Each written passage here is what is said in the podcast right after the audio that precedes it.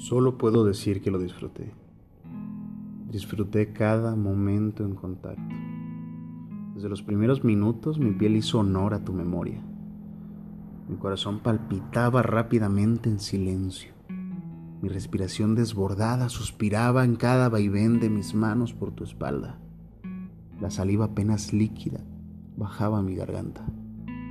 La adrenalina en mis venas me avisaba del peligro que si bien no era un delito atentaba hacia la ética, la que define qué se debe hacer y qué está bien. Mandé al carajo esa vocecita miedosa y calculadora que interrumpía mi experiencia.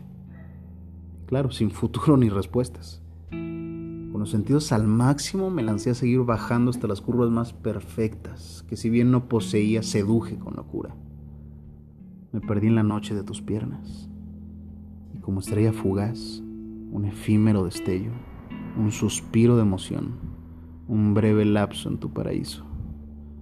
Para el instante siguiente, como balde de agua fría, la razón y la conciencia regresaban al control, señalando mi desalineado deseo, mi fuego consumado en el acto. Le pedí una tregua. Haber permitido a mis hombres ese momento, lo agradezco y lo bendigo, porque aún sabiendo la intención desde el inicio, Pude perdonar con ternura mi pasión, sabiendo a dónde voy. Mi brújula no falla y sigo mis andanzas.